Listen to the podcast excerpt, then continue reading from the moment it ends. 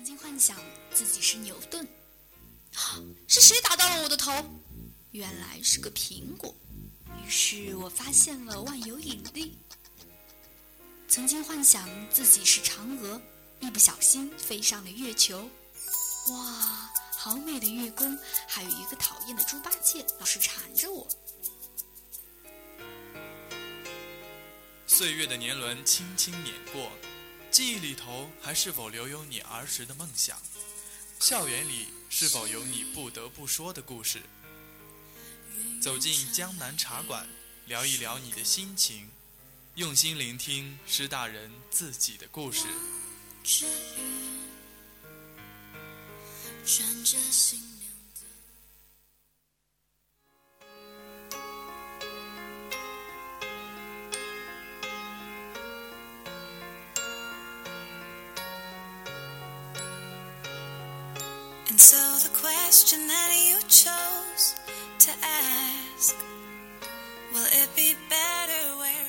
舞台上，他是侃侃而谈的主持人，是激情澎湃的演讲者；讲台前，他娓娓道来，他是授业者，是春风化雨的好老师。微笑是他的招牌，自信是他的标志。那这个女孩带着内心的执着与骄傲，一路潇洒前行。也许有时你看到他放肆大笑，也许有时你又会看到他默默流泪。不要怀疑，这些都是他。卸下身上所有的荣誉和光环，今天的江南茶馆就让我们一起走进生活当中最真实的那个他，去认识最真实的陈雨欣。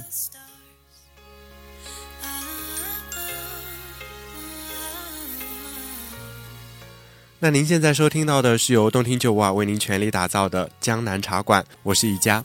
那刚刚在前面当中呢，也是给大家介绍了我们今天的嘉宾呢是陈艺兴，大家应该非常熟悉，收听我们九五二的听众朋友们，他就是我们的老播陈艺兴。那下面让我们有请我们的老播艺兴给我们大家打一声招呼吧。Hello，大家好，我是艺兴。呃，我通常自我介绍的时候都会说我叫陈艺兴，耳东陈艺术的艺，心灵的心啊。嗯，那而且以前陈呃艺兴给我们介绍的时候，特别喜欢说，哎，大家好，我是主播艺兴。那现在已经把这两个字去掉之后，会不会有一些不习惯呢？嗯，还好啦，就是在做节目的时候会下意的、下意识的说，今天我是今天的主播一心这样。嗯，那其实我觉得你离开了这个话筒已经将近有一个学期了，其实应该也挺想念的吧。呃，想念也没有用啊，这么多小波进来了，不敢在他们面前献丑了。嗯，其实我觉得艺兴还真的是挺棒的，给我们电台的这些小波也可以说是一个标榜的人物。那你其实呃，离进进电台已经那么久了，可以说是刚刚也提到说是标榜的人物。那你能不能给我们讲一讲，就是你当年是如何来进入这个电台的？你讲一讲你大一进电台的那些故事吗？呃，进电台其实还蛮。坎坷的，嗯。就不光是呃，就是层层选拔这个方面的坎坷，老波的严格要求啊，呃，更多的还是这种心理上的坎坎坷，呃，就是嗯，从大一那会儿演讲赛开始，呃，然后电台招新又是相对于其他组织来说，应该是战线拉的比较长，嗯，对，因为我们有五个五轮的面试。对，而且最后进入实习期的时候，呃，我们都知道要花很多很多的时间在这边。我自己也觉得，呃，有一些力不从心。其实，呃，到了实习第三个星期的时候，我还跟当时的组长易如啊打电话说：“哎，我不想，不想进电台了。”啊，那如果当初你真的退掉了之后，你会觉得现在应该会很后悔吧？啊，现在想来，当呃，觉得当时这个能够留下来，还真的是蛮幸运的。还好当时没有退掉。嗯，那其实很多人，像我们现在学校里面，也会有很多人说，啊，你们电台就是有一个比较神秘，因为很多人都会很向往这个话筒。那你当初是呃是非常喜欢这个职业，所以来选择了电台吗？嗯，可能我对播音主持这方面。呃，本来就有自己的一些兴趣啊，啊，包括自己从小学开始就是广播站的。那我们这儿可以握个手，我也是。就是小学、初中、高中都是广播站的，就是觉得呃，到了大学，我还是觉得挺挺向往这个地方的，觉得就是这种广播的感觉还是比较吸引我。嗯，那你为什么就当初高考的时候是选择了师大，而不会去选择一些像嗯浙传啊之类的一些学校呢？哎，因为长得太丑。呃，但是我觉得一心姐长得不丑啊，而且像我们前段时间也是看到了你一个在大学里面一个成长的一个照片啊，就是你自己朋友圈里面发的，就是说呃大一的第一届主。呃，第一次主持，然后到最后的一次主持，没有没有，那个照片呃是没有时间顺序的，我自己乱发的。但是我觉得其实也是有一个呃，从青涩到一个成熟的这样一个阶段的一个在成长。嗯，那确实觉得自己还是呃这么多次的锻炼吧，还是觉得自己有一些进步。那呃在这一方面还是觉得挺开心、挺幸福的。嗯，那其实，在很多主持啊，因为我记得你当年跟我讲过一句话，就是说，你做主持的时候，你一定要考虑到别人他这场主持是需要什么样的一个风格。嗯，那你在那么多年，也就是说，呃，至少三年了吧，就踏入这个师大的主持界，呃，那师大主持圈。对，那从这个当中，你有没有改变过自己的风格？嗯，我我其实一开始主持的时候，我都是端着的，就觉得我是一个晚会主持人，就是央视那一种，呃，中国中央电视台这种感觉啊，嗯，但是后来可能我觉得自己，嗯，就是包括自己的声音方面，其实也都加更加的放松一些，呃，就是有一些感觉。嗯，自己更亲民了 啊，就是说从一个原本比较端的一个主持人，然后变成了一个比较亲民，就是像现在的这种，呃，怎么说，有一种像比较娱乐化、比较有互动感的那种。嗯，呃，也不也不能这么说，因为我觉得我到现在为止还是更加适合，或者说更加擅长主持一些。呃，晚会之类的，晚会类的，但是怎么说呢？就整体感觉没有像以前那么作，嗯嗯，就一开始是比较做作那样。那其实我觉得，好像在你的主持里面的这种节目也其实挺多的，像呃以前做铿锵三人行啊，就是这种老师访谈型的一些论坛，还有一些就是刚刚提到的晚会型。那你觉得这两种是呃？你觉得更？你刚刚也应该说是更偏向一下晚会型。那你觉得铿锵三人行这种访谈型会不会有一些比较大的挑战呢？嗯，因为现在我们学院的这个铿锵三人行，它你要去采访这呃访谈这三个人，比如说，那你之前就要对他们有非常非常深入的了解，所以你在前期你要做更多的准备工作。嗯，呃，在这一方面，觉得还是。呃，有别于晚会主持，像晚会主持，我们如果说嗯比较呃简单一点的话，就直接说拿过稿子，我就可以上场了。对，就是晚会的话，可能你给稿就可以来做，对，只要知道它一个整一个流程，流程，哎。那但是做访谈类的话，就可能要做很多很多的功课。对对对。那呃，刚刚其实艺兴也是给我们提到，就是说，其实主持人也并不是一个非常好干的事情。嗯。那你在这个主持方面，或者说跟这些相关的，你刚刚前面提到的这种新生演讲赛之类，有没有遇到过这种比较困难的事情，或者说比较有那种挫折的事情呢？呃，是比赛的挫折还是主持的挫折？比赛和主持都可以。嗯，挫折啊。嗯，我一下子想不太起来，说有什么特别大的挫折，只能说，呃，一开始参加演讲赛，呃。那个即席讲演呐啊，即兴演讲。然后我后来参加师范技能赛的时候，都说是即席讲演啊，即兴讲、即兴演讲和即席讲演傻傻分不清楚。那个呃，就是会觉得嗯，还蛮考自己的知识面、知识储备的。就是你可能看到一个题目，看到。一则材料，你会一下子脑子空白，对呃，脑袋当中没有东西可以给你去讲，呃，所以就这个方面，我我觉得还是需要怎么说呢？修炼的。啊，那你当年有没有犯过这样的一个比较蠢的事情呢？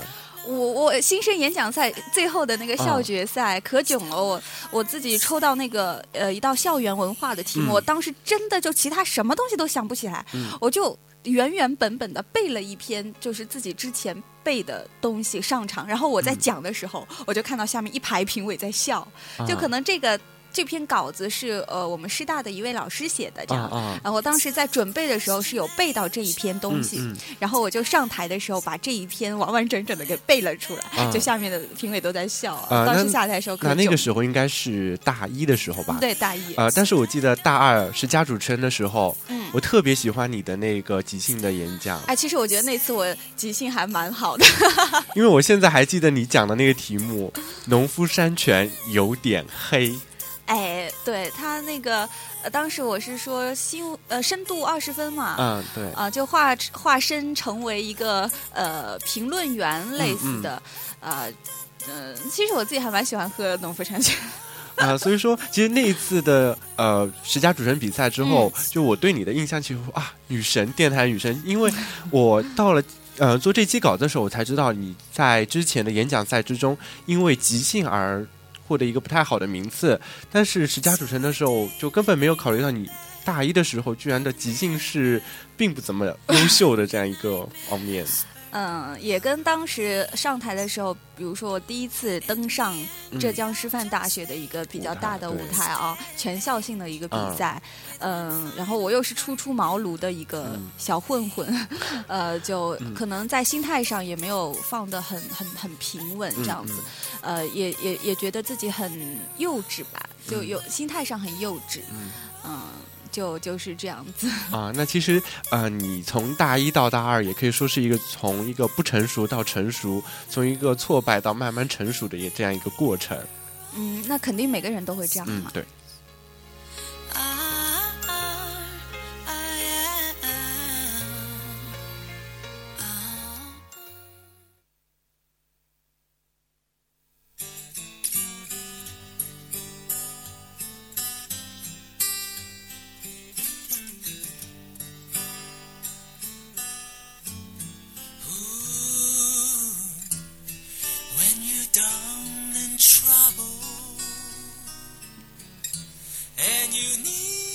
那刚刚跟艺兴谈到，就是说即兴演讲的时候，你也提到了一个名字，叫做即席演讲，是吧？即席讲演啊，对，即席 讲演。那在这个时候，你也是嗯，刚刚参加完这个全国的啊浙江省的一个师范技能比赛啊。那你觉得呃，在这个当中，你收获了到了一些什么东西？嗯，其实，在省赛之后，确实有国赛啊。对，嗯，收获到的东西吧，我觉得。嗯，最大的收获可能专业知识上的，比如说专业技能上的这些，嗯，都不用太提。我觉得最让我感怀的就是什么呢？就是我觉得在参加比赛的时候啊，可能到最后我自己对这个名次已经无所谓了，但是我怕呃老师失望，我怕我。身上背负着那么多人的期望啊！我如果比不好，我就对不起他们。那个时候我就觉得，我不是为我自己在比赛，我为很多很多人在比赛。嗯，就是你身上也背负着我们学校的一个光荣，或者说也是背负着老师们的一些期望。嗯，啊，那你为了这个嗯得到一个好的名次，你有付出一些怎样的准备，或者说怎样的努力呢？嗯，我我我暑假一整个暑假都待在学校，这算不算？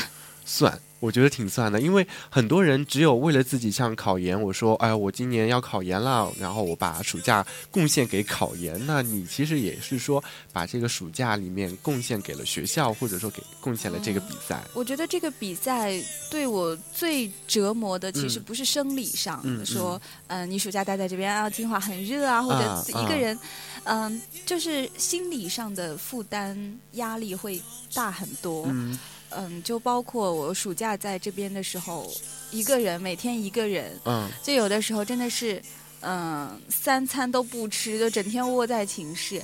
有的时候你晚上睡觉之前还在想一个 PPT，比如说我想到了一个构想，我我想把这朵花怎么样才在这个 PPT 上展现出来，嗯，我就会在脑子想想想想想想的就睡不着觉，嗯，就有的时候会，嗯，觉得。嗯，就是回过头去想一想的时候，觉得还自己还蛮不容易的啊。对，其实我跟艺兴有这样类似的经历嘛，就以前参加大直规的时候，也会因为一个比赛，或者说因为一些一些小的细节去想很久，然后可能整一个晚上都根本睡不好。对。然后你现在回过头去就觉得，好像其实收获挺多的。嗯，不是有一句话说，呃，成功就是在你坚持不住的时候再坚持一下。有的时候你回过头的时候，你会发现自己咬牙走了很长一段路。可能现在回过头去看的时候，觉得当时那那一条路，呃，会更有感触一些。嗯嗯，就是觉得说，嗯，也也也确实说自己是付出过的啊，最后能够取得成绩的话。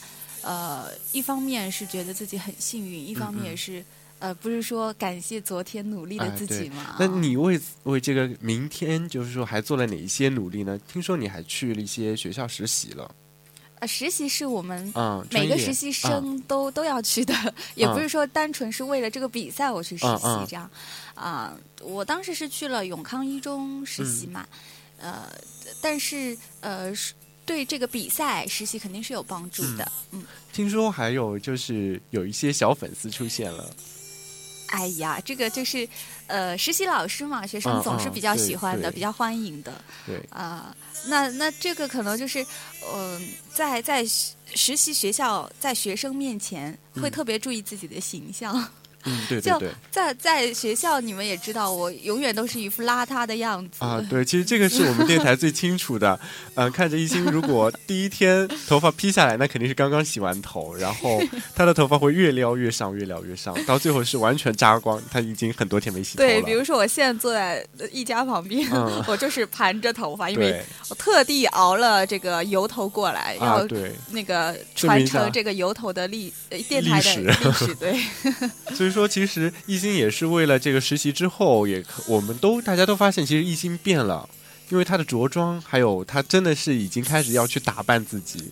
也没有啦，比如说今天，今天我就是油了头过来的。因为你现在又回到学校啊，实习期间真的是不一样。哎，实习期间确实，自己也会特别注意自己的形象，就想在学生面前留下一个好印象嘛，所以每天都会打扮自己。我每天换一件衣服。我我的学生有一次问我，他说：“老师，你一轮衣服换完了吗？”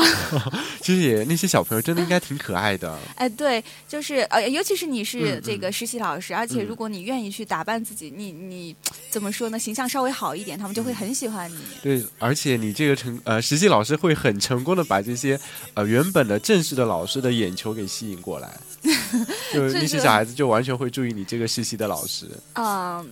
不过怎么说呢？嗯，学生确实还是蛮好，但是怎么说？因为实习毕竟就是两个月，你回来了之后，可能之后就不会有跟他们有交集。我当时在走的时候，我也跟他们说：“我说，嗯，有些人这辈子你可能只能见这么一次，可能我们今天是最后一次见面，以后真的这辈子都见不到了。”啊，那作为爱哭的异性，你当时有没有哭？没有啦，其实我没有很爱哭。其实这个这个哭点，它是需要这种氛围的渲染的。其实现在在电台有一个笑话，就是类似于比较冷，就是说啊，如果一心在的时候，他一定会说等我十分钟，让我哭完再说。切，我哪有人是这样子的？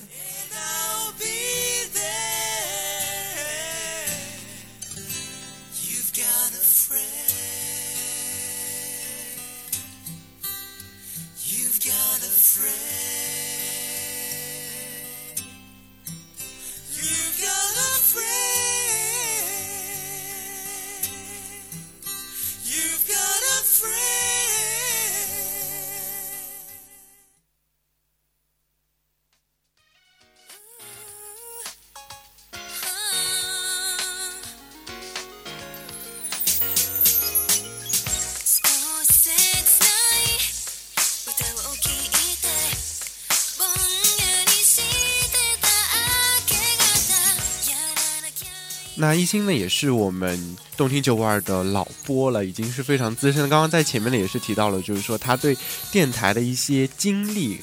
那你对电台现在有没有一些比较牵挂的事情呢？就是我有那么多小徒弟啊，他们还好吗？我觉得，呃，这个时候应该他们的徒弟一个一个出来，因为一心的徒弟在电台已经算是最多的了，应该。我不知道以前有没有老播比我多，至少目前我是最多的。对对对，你现在的确是最多的。像我们这种下面都没有任何徒弟的人这就是个人魅力呀！啊，我好难过。就天生丽质难自弃，有没有？对，其实呃，除了这个之外，除了天生丽质之外，还有艺兴真的其实挺有魅力的，天资聪颖吗？比较有个人的吸引力。那我们当初呃对你的印象就是，我觉得哎，艺兴这个人真的挺高冷的。但是啊，真的，我一直是走亲民路线啊。因为我刚刚来电台的时候，觉得好像艺兴挺高冷的，后来才发现，哎，其实也是个挺逗逼的人。哦。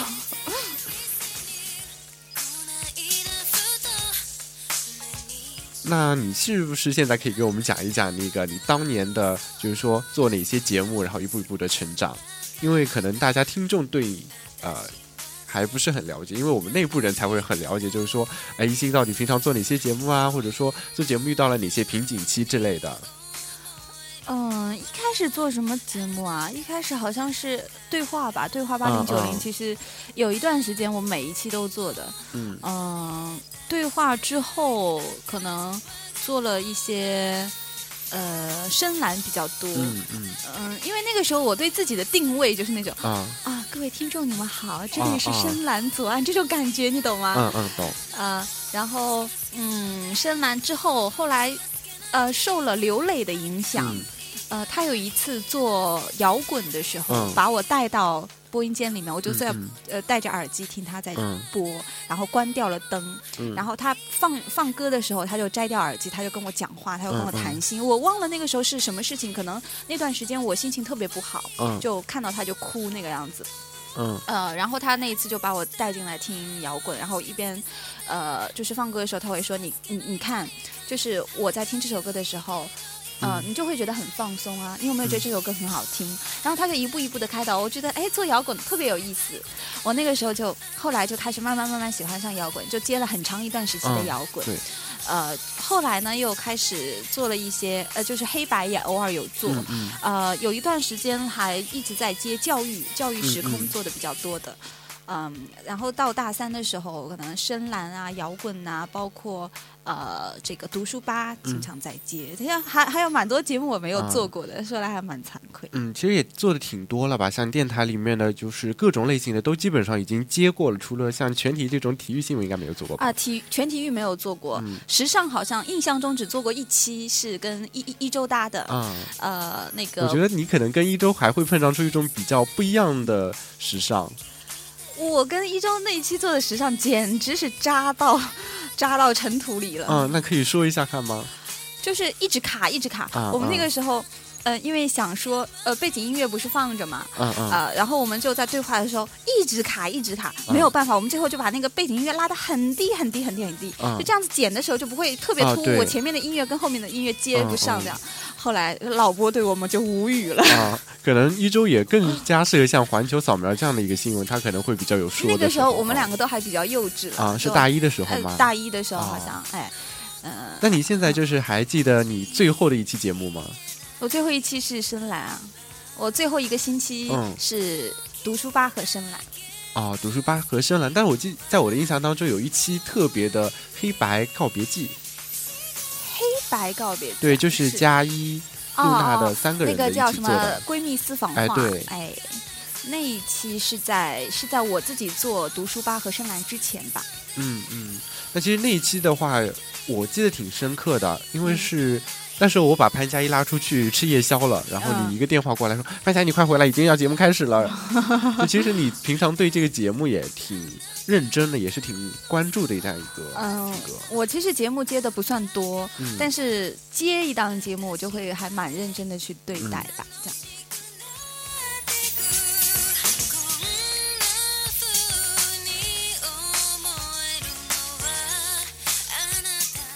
那我们刚刚在今天节目当中也是给跟一心谈了说，呃呃，大一刚刚进来的时候的演讲赛，然后也是谈了一些电台的事情，还有刚刚的那个示范技能比赛。那你对今后的这个人生的规划是怎么样子的呢？呃，我没有什么大志向，其实我的志向就是以后当一个小女人。嗯，那职业方面呢？稳定工作，相夫教子，平淡一生，就这样。啊，其实我原本以为是一心会说，哎，我会好好努力啊，然后是说一些比较宏伟的一些职业目标出来。没有了。其实，在这么一个强大女人的外表之下，还有一颗小女人的心。对，我是小女人。呃，那你今后还是打算说继续从事现在的这个呃语文老师这样一个职业吗？嗯，目前是这么打算。嗯，那你觉得，嗯，可能你作为一个比较新时代的人啊，你会跟那些啊现代的一些语文老师会有怎样的一些不同的教学理念呢？教学理念啊，嗯，还没有想过这个问题，就是跟着大家的步伐上吧。我其实不是一个就不太特别冲在前面的爱创新的人，嗯。好的，那今天的节目也其实要告一段落了。那最后还是要在这个平安夜的晚上，祝艺兴之后的教书之路越走越顺。呃，也祝我们大家都平平安安吧，都平安夜嘛。嗯，好，那呃，艺兴和大家说一声再见吧。嗯，同志们，我要走了。这次可能真的是最后一次在电台的话筒前面，通过电波跟大家呃聊一聊了。呃，以后不知道。运气好的话，可能还会有一些机会，但估计也不太多了。所以这次应该是真的、真的、真的要跟大家再见了吧？啊，我觉得好像真的要被一心说的，我都快要哭的那种感觉。因为最近好像我对电台，因为自己也是已经大三了，可能对电台的周围的一些人，可能也真的今后见面的机会不是很多了。嗯，是，所以大家都珍惜每个人每一天。